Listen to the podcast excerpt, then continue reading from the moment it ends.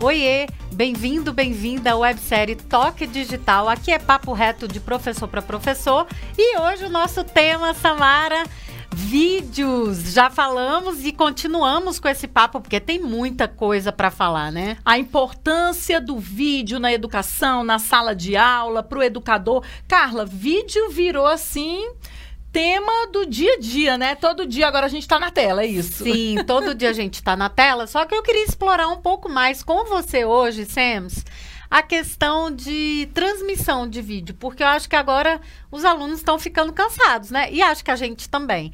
Então, assim, eu queria começar perguntando assim.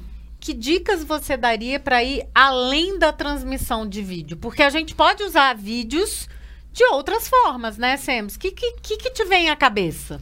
Carla, uma coisa que eu sempre fiz com relação aos vídeos é usar o recurso do vídeo ali depois de fazer uma avaliação ou um teste ou um, um check-out assim numa aula e perceber que eu tenho alguns gaps de conteúdo ou de aprendizado dos meus estudantes. Então, estou percebendo ali uma lacuna de aprendizagem. Eu sempre utilizei vídeo curtos, bem direcionados para os meus alunos nesse sentido. Então dá para a gente fazer de várias maneiras. Uma que eu já fiz foi montando um Google Sites. Então, eu analisei a resposta dos alunos numa atividade de, de check-out mesmo assim, para saber se eles estavam com alguma lacuna de aprendizagem. E eu percebi que eles estavam com dificuldade em movimento circular uniforme. O que, que eu fiz? Eu fiz um Google Sites, que era todo autoguiado, coloquei vídeos de outros educadores que estavam disponíveis no YouTube, com aquele ponto que eles estavam com dúvida e logo em seguida outro checkout. Curtiu? Ah, eu curti porque, na verdade, quando você faz isso, Semos, o que, que acontece? Você já está dando mais interatividade. Quer dizer, o aluno está ali, mas não é aquela coisa só vídeo, vídeo, vídeo, né? Tem uma razão de ser essa sua estrutura de trilha de aprendizagem. Eu acho que uma, é uma ideia ótima. E aí a minha sugestão é parecida com a sua, mas feita em outra ferramenta, que é o Google Formulário. Pode ser também. E aí, o Google Verdade. Formulário tem uma coisa muito legal para você fazer junto com o vídeo, que é o seguinte: você que cria as trilhas dentro do Google Formulário, e aí você quebra o formulário em sessões. E aí, nessa quebra de sessões, você pode determinar para onde que o aluno vai. Então, por exemplo, se ele acertou uma pergunta, ele recebe certo vídeo com mais desafio. Se ele errou, ele vai revisar o conteúdo com um vídeo e aí vai seguir em frente. Então, na verdade, você está criando com o Google Forms uma estrutura personalizada de aprendizagem e Forms unido ao vídeo, né? Então acho que isso fica bem legal também, né, Sam? Carla, adorei. Acabei de me lembrar de uma aqui que eu sei que você curte também, que dá pra gente fazer a mesma atividade. Então já falamos de duas ferramentas, né? Uhum. A gente pode usar o Ed Puzzle ou uma ferramenta ah, parecida eu tinha com até o Ed colocado Puzzle. aqui nas minhas notas. O Ed Puzzle, ele é uma ferramenta que você coloca no vídeo e aí ela vai fazendo interrupções no vídeo com perguntas. Então o aluno tem que interagir com a pergunta para seguir é, com o conteúdo. Então, se ele acerta ou se ele erra ali, o conteúdo vai continuar ou não, senão você volta para rever aquele conteúdo. Então, olha só que interessante isso. Nós estamos falando aqui, Carla, de vídeo, mas no fundo, no fundo, a gente está falando de como personalizar a aprendizagem por meio de vídeos, é, não é isso? É, exatamente. Eu, eu gosto dessa sua ideia do Ed Puzzle porque ela traz uma coisa que eu acho que muitas vezes a gente confunde e que é importante a gente entender a diferença, que é a diferença entre interatividade e interação. Verdade. Então, na verdade, é, muitas vezes o que a gente pode promover de uma forma fácil é, em relação ao aluno e vídeos é a interatividade, que é o seguinte: o aluno interagindo com a máquina, interagindo com as ferramentas digitais e nas plataformas.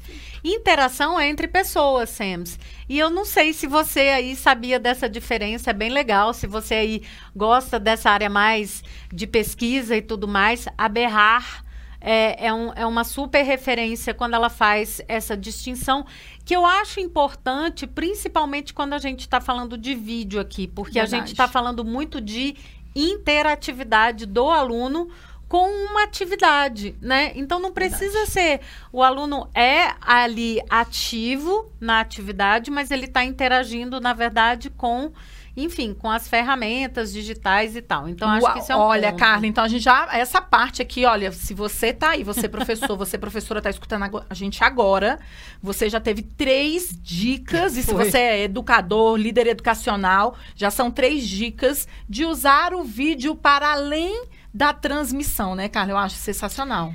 É isso que eu acho que é hoje a nossa maior função aqui, pensarmos em formas diferentes de usar. E aí, Samara, esses dias eu estava revendo um material que é até do Teacher Center do Google para certificações. E aí tem uma coisa bem legal também que dá para você fazer, e eu não sei se você sabe, professor, professora. Então, por exemplo, se você está no YouTube, você imagina que você já tem o seu canal do YouTube e você colocou uns vídeos lá. Ou então testa agora como criar o seu canal e aí coloca um vídeo. Seu não precisa estar perfeito, você pode colocar não listado o vídeo se você não quer deixar público. E aí, Samara, sabe uma ideia bem legal que eu vi que, que achei, enfim, que dá pra gente aproveitar aqui? É você inserir no seu vídeo no YouTube, porque eu não sei se você sabe que no YouTube já tem umas ferramentas Tem várias De de edição, edição, tem né, várias. Sams? Tem legenda. Tem legenda e tudo mais. Mas sabe uma legal? Os cards. Você pode colocar card Verdade. dentro do vídeo e aí você pode fazer uma atividade interativa, como se você estivesse lá com o aluno. Então, assim, não precisa ter nível hard de edição para você trazer interatividade para os vídeos também. Então, não só ficar aquela coisa de transmissão. Então, a dica total. dos cards dá super para você colocar, editar e aí você fazer perguntinha para os alunos, você fazer uma provocação, você pedir, Samara, que eu acho que você já falou isso uma vez, não sei se foi para Pra mim dar ou pause. para dar pause, É. acho que foi no outro, Foi né? outro, foi Para no dar outro. pause, que eu adorei essa Para ideia. esse vídeo agora e anota aí Então, no seu caderno que a gente acabou de discutir. Só que aí você pode pegar, porque eu acho que você falou isso naquela que a gente falou do Google Meet, do Foi. Zoom e tal, Mas né? eu faço para vídeo. gravação, eu já fiz várias vezes Então, ou você fala, mas se você não quiser interromper, você coloca o card lá, Samara. E aí eu digo, pô, é uma vale sacada. a pena parar para anotar ou fazer um registro dessa parte que a gente Não discutiu agora. Eu acho que, que é super legal Porque a gente faz ideia. isso no presencial, né? No fundo, no fundo, é uma forma de interagir com o aluno Uhum. usando a ferramenta como se você estivesse lá no presencial, porque a gente faz isso quando a gente está com o aluno em sala e um assunto é muito importante e ele Aham. precisa registrar de alguma forma. Carla, eu poderia aqui ficar mais, dando mais N dicas, mas eu acho que você trouxe uma pergunta aqui pra gente que é muito interessante. O que funciona e o que, que você acha que não funciona de jeito nenhum na parte de vídeos ou de transmissão de vídeos? Sabe o que, que eu acho, Samara? Sempre quando eu penso em vídeo, eu acho que não funciona para o aluno, para os nossos, para o perfil do nosso aluno ter vídeos longos. Tá. Eu acho que assim, ah, claro que a gente quer que ele tenha atenção, que ele aprofunde, mas eu sou muito a favor da gente. É, é claro que vai ter um ou outro aluno que vai super curtir, ficar lá. E eles, por exemplo, é, quando você pensa ah, no Netflix da vida, eles passam horas assistindo, e é vídeo, né?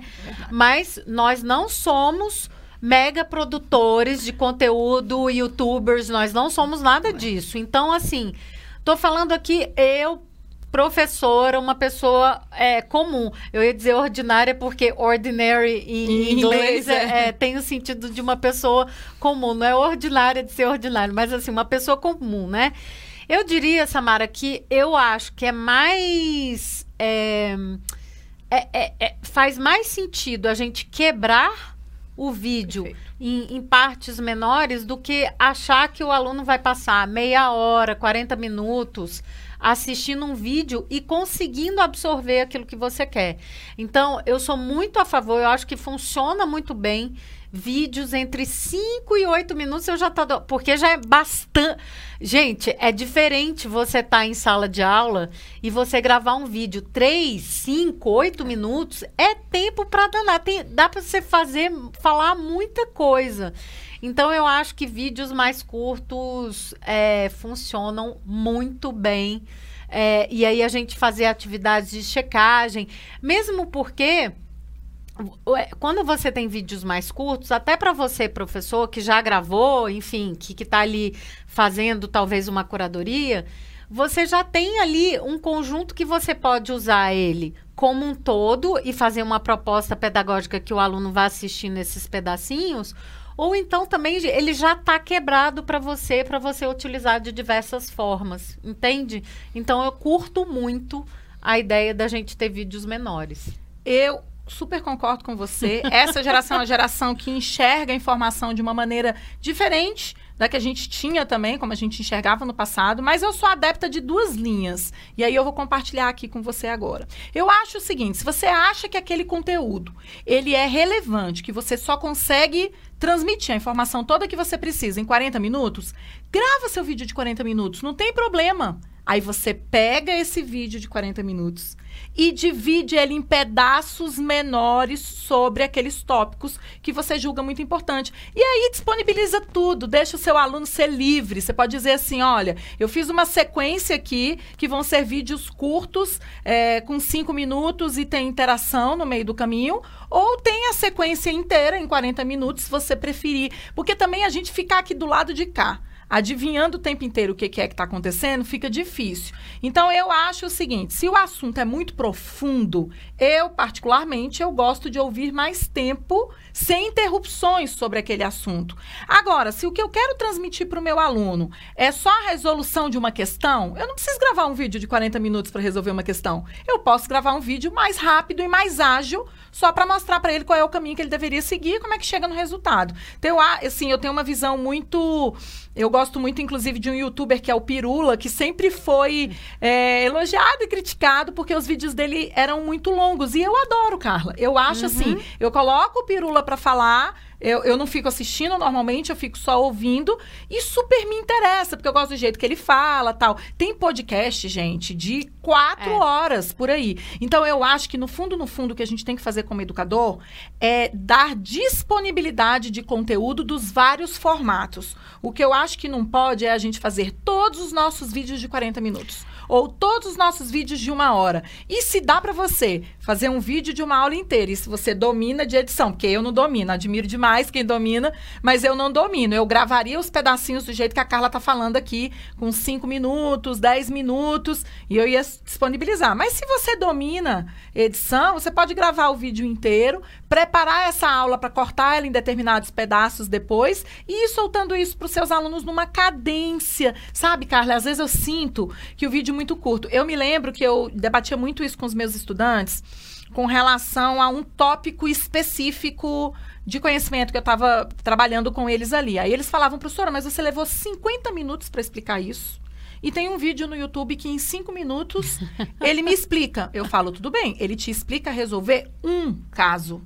A explicação que eu dei aqui, ela resolve todos os casos que surgirem. Mas eu entendo o que eles estão querendo dizer. É. Pô, você passou uma hora falando de uma coisa que eu achei um vídeo na internet que em cinco minutos eles resolveram o meu problema. Ele resolveu o problema daquele caso específico, daquela questão específica. Não todo o conhecimento que a gente está querendo que você construa aí com as suas conexões cerebrais. Então, eu acho que isso é um debate interessante, Carla. É, eu... E existem várias formas de fazer. É, eu gostei dessa sua ideia de, na verdade, você está dando até duas opções. Para o aluno que quer ver 40 minutos inteiro ali o vídeo.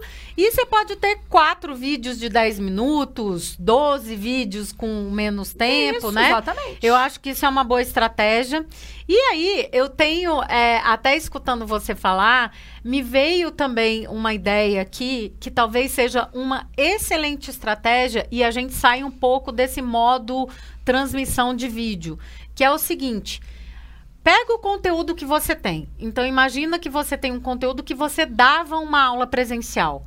Pensa que parte que é essencial, parte essencial mesmo, tá no vídeo, e que parte este material poderia ser, por exemplo, uma leitura, um, uma, uma, uma provocação visual, um infográfico, uma tabela.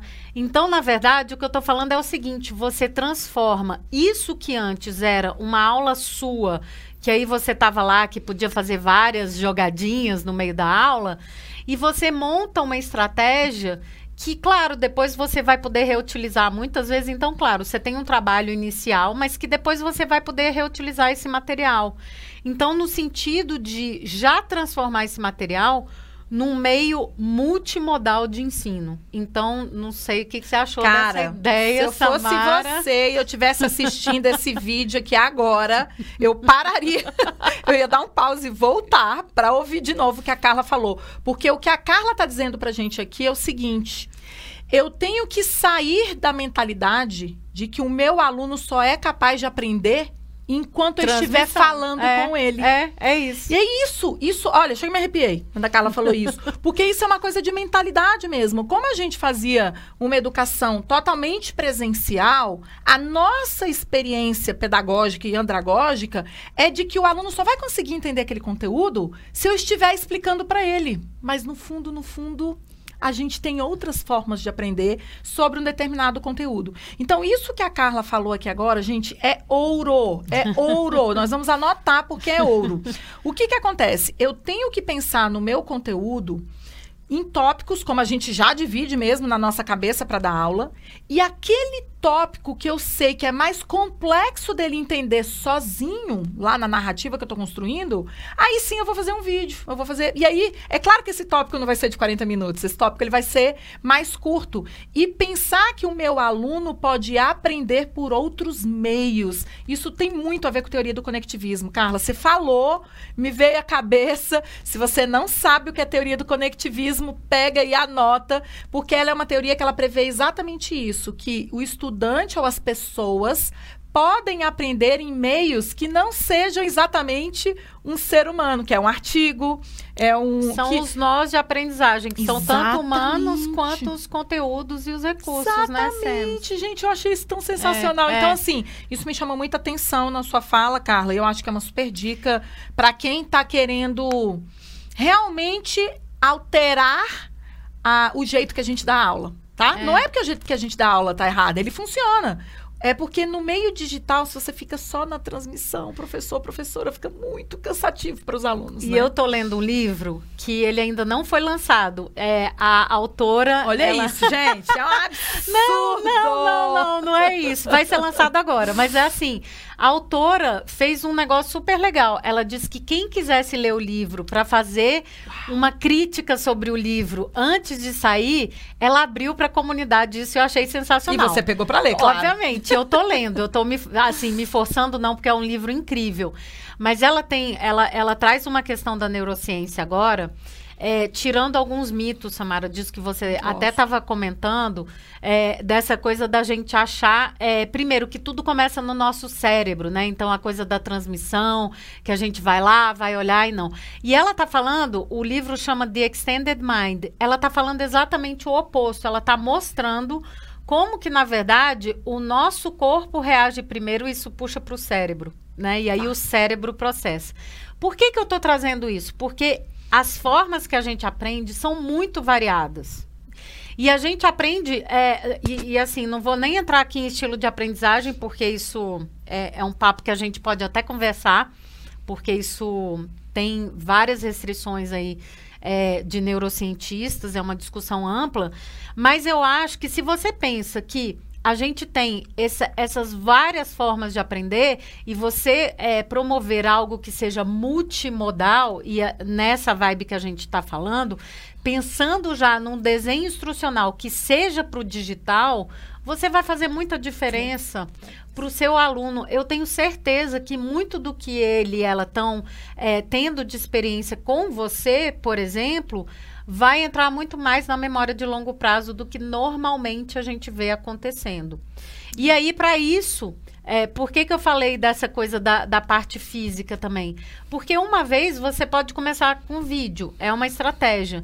Mas você também pode ter um desafio, que aí é aquela coisa do Kolbe, que começa pela experiência.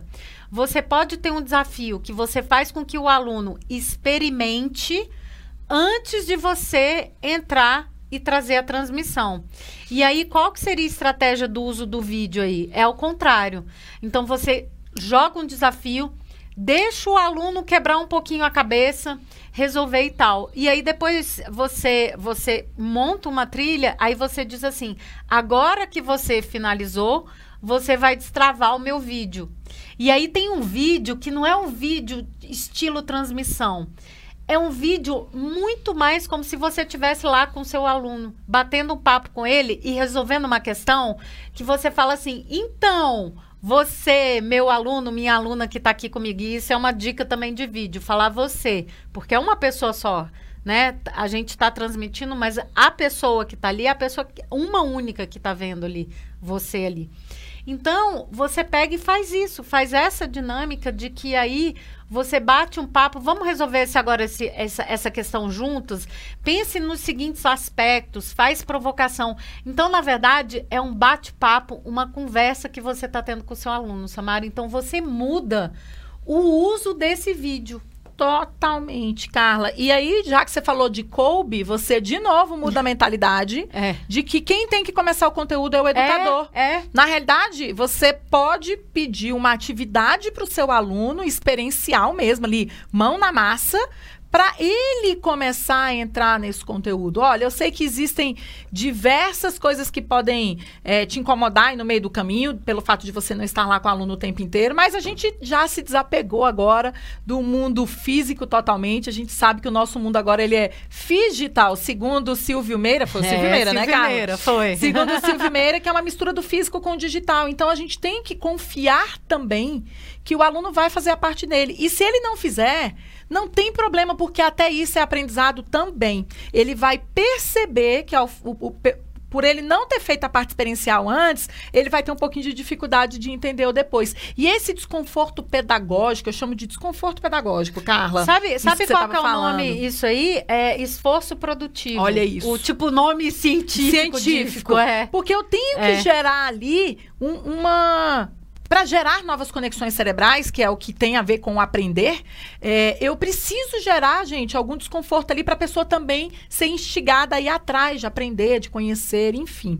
Então, Carla, eu acho que tudo que você trouxe para a gente aqui com relação ao uso diferenciado de vídeo, ele está valendo. Inclusive quando o aluno produz o vídeo. Eu só vou fazer um alerta aqui cuidado para todos os professores não pedirem para os alunos produzirem vídeo. Porque aí história pede geografia, português, matemática. Aí o aluno também fica com o processo cognitivo sobrecarregado, porque ele só tem que produzir vídeo. Tudo ele tem que gravar e fazer. Agora, se a gente fizer de um jeito diferente, mais informal, fica melhor ainda, mais divertido ainda e combinado com os colegas, né, Carla? Você dosa, é, um pede vídeo, outro pede podcast, o outro pede infográfico, e aí a gente consegue ter essa multimodalidade que a Carla tá, tá dizendo nos diversos conteúdos, porque eu acho é que às aí. vezes todo mundo pede vídeo, né? É Fica difícil para os alunos, né? É isso aí. Bom, eu acho que o papo não se esgota. Vamos ter que fazer outro episódio, porque a gente ainda tem mil, mil, mil não, mas algumas super dicas de vídeo. Então, fique por aqui, chame o seu colega, dê um like, vem aqui com a gente, pertinho, sempre pertinho de você. Até a próxima. A gente se encontra no próximo episódio. Tchau, tchau. Tchau, tchau.